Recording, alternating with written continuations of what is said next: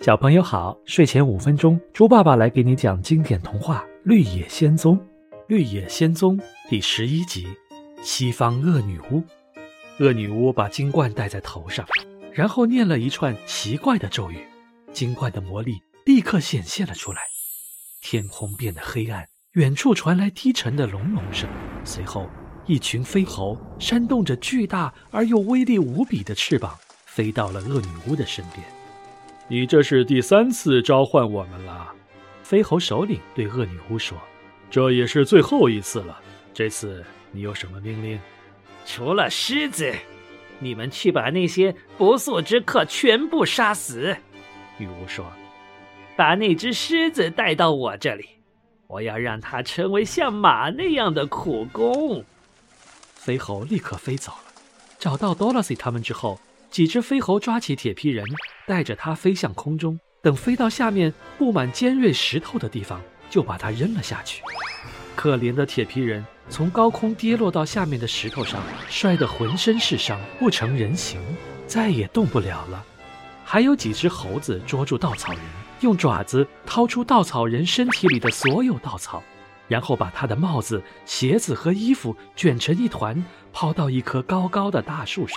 其余的飞猴用结实的绳子在狮子身上绕了一圈又一圈，把狮子捆得结结实实的，直到它再也咬不了、抓不到之后，便把它带回女巫的城堡，关进一个四周围着高高的铁栅栏的小院子里。多萝西抱着头偷，眼睁睁地看着同伴们遭遇不幸，又是难过又是害怕，心想。下一个就轮到自己了。飞猴首领飞到多萝西面前，向他伸出毛茸茸的手臂，脸上挂着狰狞的笑容。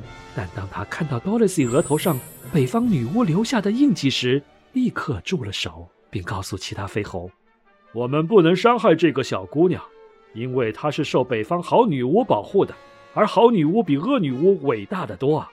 现在我们只能把她带到恶女巫的城堡里去。”飞猴们小心地抬起了多萝西，迅速飞到了城堡，把它轻轻地放在城堡前的台阶上。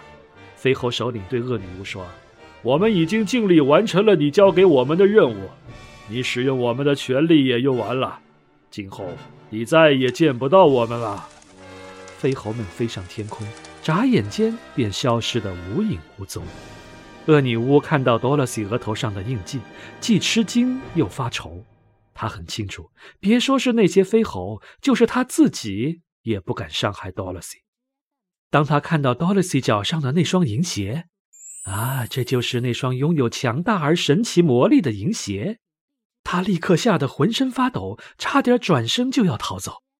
可是，当他看到 Dorothy 清澈纯洁的眼睛时，看出了 Dorothy 并不知道这双银鞋的魔力，他不禁暗自高兴，心想。我还是可以把他变成我的奴隶的。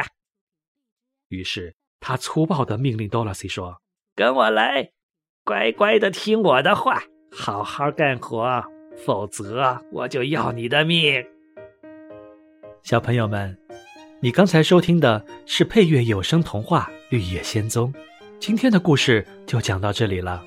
在接下来的故事中，多拉西和他的小伙伴们又会展开什么神奇的冒险呢？我们下一期再见吧。